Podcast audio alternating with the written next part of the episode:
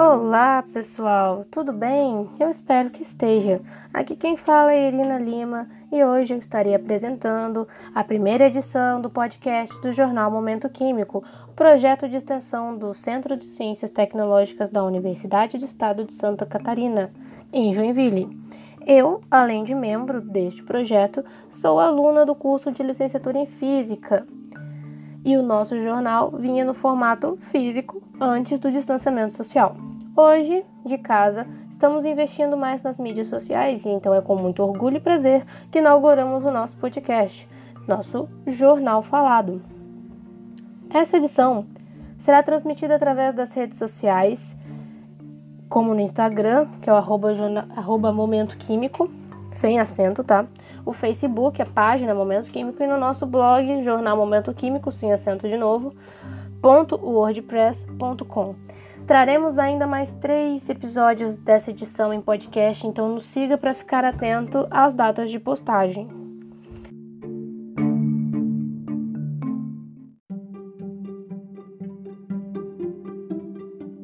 O texto de hoje é da edição, é o texto principal da edição número 26, cujo título é Alquimia, escrito pelas alunas do curso de licenciatura em Química Lara Silveira e Rebeca Benkendorf.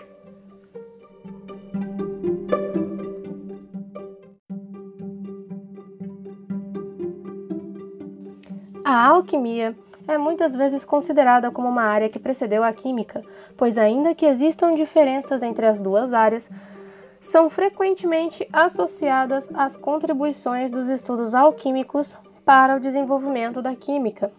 A primeira referência histórica relacionada à alquimia data de 300 a.C., em um decreto do imperador romano Diocleciano, em que foi ordenada a destruição de escritos egípcios sobre a Quêmia, K-H-E-M-I-A, do ouro e prata.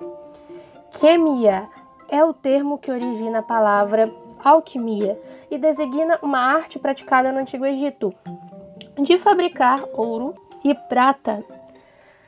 Porém, não é possível apontar com precisão quando e onde surgiu a prática da, alquimia pois os relatos não são apenas do Egito, mas também na China, Índia, Itália, Grécia e outros países europeus. O principal objetivo dos alquimistas era encontrar a pedra filosofal, substância capaz de transmutar metais e produzir o elixir da longa vida. Com isso, eles poderiam transformar, transformar metais menos nobres em ouro, curar diversas doenças através do elixir e prolongar o tempo de vida do ser humano. No entanto, a questão que permanece em aberto é se a alquimia pode ou não ser considerada uma ciência. É importante lembrar que a alquimia foi praticada em diversos países de diferentes maneiras e, devido aos aspectos culturais de cada país, ela apresenta distintas definições, sendo vista por muitos como uma ciência, por outros como uma representação filosófica que discutia aspectos sobre a vida, e há alguns que a consideram como parte da psicologia. Podemos citar, como exemplo, a análise filosófica da alquimia que considerava a purificação dos metais como uma analogia referente à purificação interna do ser humano. De qualquer forma, não podemos desconsiderar as muitas contribuições que a alquimia trouxe para a química, que conhecemos atualmente. Através do, do conhecimento acumulado e adquirido da alquimia, Muitas teorias foram refutadas e alguns estudos foram aperfeiçoados, sendo possível entender como a química foi se moldando no decorrer dos anos. É possível considerar a descoberta do fogo, por exemplo, como uma das primeiras transformações realizadas pelo homem de que se tem relato, o que contribuiu muito para o desenvolvimento humano e também para o domínio de novas técnicas de fabricação de diversos utensílios. Através disso, os alquimistas foram capazes de desenvolver vários utensílios, como fornalhas especiais e vidrarias para realizar as reações químicas. É também creditado aos alquimistas a descoberta de algumas substâncias como o ácido acético e o ácido clorídrico.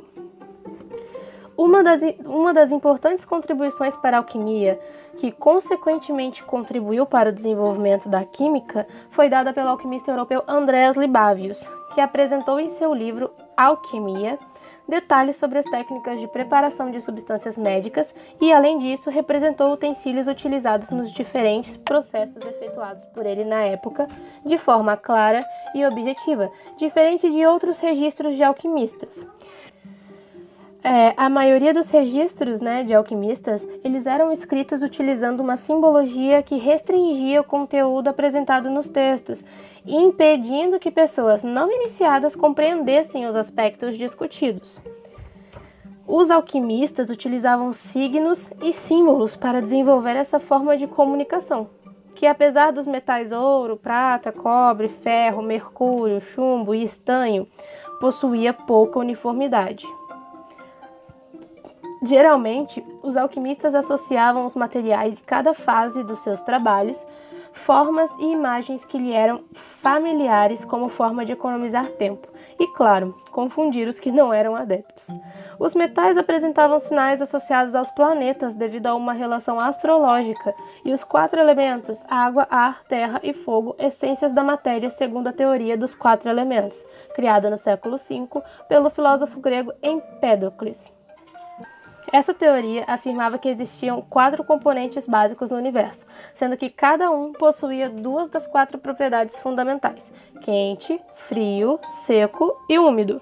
Esse estudo foi aceito por Aristóteles e muito difundido nos trabalhos dos alquimistas, juntamente com os estudos sobre enxofre e mercúrio. Além disso, os artesãos, que também possuíam sua representação alquímica, frequentemente nomeavam novas substâncias descobertas de acordo com as características sensoriais, sendo que a cor das substâncias era mais utilizada. Os egípcios, por exemplo, utilizavam palavras como hatch, quando estavam se referindo à cor branca para a prata, e a palavra vat, quando se referiam à cor verde para a malaquita. Lembrando que eu não sei como é que se pronuncia é em egípcio, então, por favor. Apesar disso, com o tempo e com o desenvolvimento da química que conhecemos atualmente, né, o moderno, a representação alquímica se tornou extinta. Dessa forma, se viu a necessidade da implementação de uma linguagem que fosse de fácil compreensão para todos, buscando disseminar o conhecimento adquirido, né? Bem melhor. Tomar um chazinho, né, gente, para dar uma molhadinha no bico. Durante os séculos 17 e 18, a química possuía ainda muita influência da alquimia, sendo que a química como ciência se afirmou apenas após a publicação dos trabalhos de Lavoisier. Houve também outros cientistas que antecederam Lavoisier e contribuíram para a consolidação da química, em que já era possível observar a presença de experimentação controlada e uso do raciocínio indutivo, característicos de uma ciência moderna. Mas também havia presença de pensamentos típicos de alquimistas, né? Robert Boyle, que viveu entre 1627 e 1691, um químico inglês considerado como sendo o último alquimista, foi contra a teoria apoiada por Aristóteles sobre os quatro elementos, apontando incoerências existentes nos trabalhos de alguns alquimistas. O trabalho deste cientista foi de grande importância para o desenvolvimento da química moderna, devido à análise sistemática dos dados e do uso da experimentação em seus estudos. O médico e químico inglês George. Ernest Stahl, que viveu entre 1659 e 1734, ou seja, lá no século XVI, no século XVIII, desculpa, desenvolveu a teoria do flogisto, em que afirmava que quando uma substância é queimada, ela perde o flogisto, que é um material invisível. Essa teoria foi proposta pois os alquimistas observavam que havia uma perda de massa durante a combustão de alguma substância, né?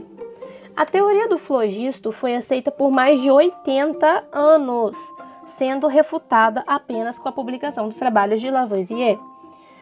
Stephen Hales, que viveu entre 1677 e 1761, Henry Cavendish, 1731-1810 e Joseph Priestley, 1733-1804, foram cientistas que fizeram diversos progressos na área da química, como a descoberta dos gases hidrogênio e oxigênio, a invenção de dispositivos de laboratório e síntese de novas substâncias como óxido nitroso, óxido nítrico e ácido clorídrico.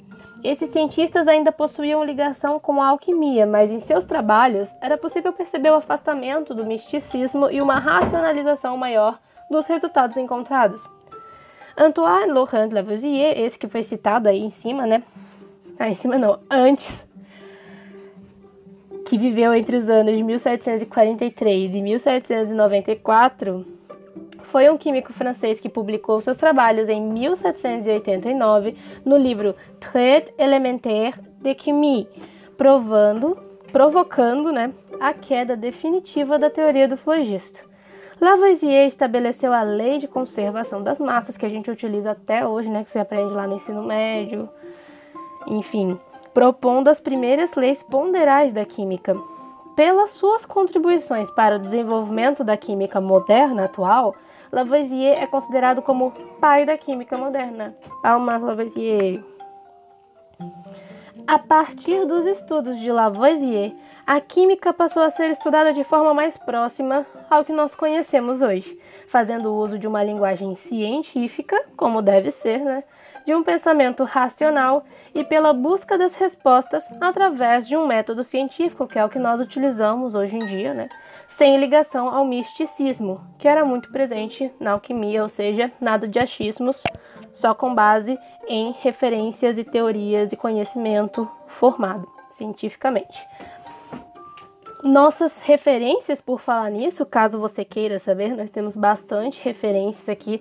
Se você, mais uma vez, né, fazendo esse adendo, se você for lá nos nossos textinhos, nas nossas mídias, tanto o Instagram quanto o Facebook, quanto o nosso blog, vou repetir de novo os endereços, o Instagram, arroba Momento Químico sem acento no químico, Facebook, a página Momento Químico e no blog Jornal Momento Químico, tudo junto, sem acento, .wordpress.com. Você vai ter acesso aos textos, né? E nesse, nesse texto aqui, esse texto aqui você também vai ter acesso, você vai conseguir ver as figuras que existem no, no, no texto que, que a gente traz, né? E as nossas referências, toda a nossa bibliografia ali certinha, bonitinha nas normas, beleza? Então é isso, galera. Eu gostei muito de fazer, eu tô gostando muito de participar. A gente ainda vai trazer mais bastante coisa esse mês, então se liguem aí nas nossas páginas, a gente vai estar tá avisando sempre. Nessas páginas que eu já citei, vai lá nas nossas publicações, comenta, curte, compartilha. Comenta também se você gostaria de ver algum assunto é, interessante e a gente pode ver se a gente pode trazer esse assunto para cá. Quanto mais comentário, melhor é para gente e para vocês e para disseminar todo esse conhecimento que a gente trabalha tanto para estar tá produzindo e divulgando, beleza? Muito obrigada e tenham uma ótima noite, dia, tarde, não sei, não sei em que hora que isso vai ser lançado, mas um abraço e fiquem em casa. Abraços, beijão.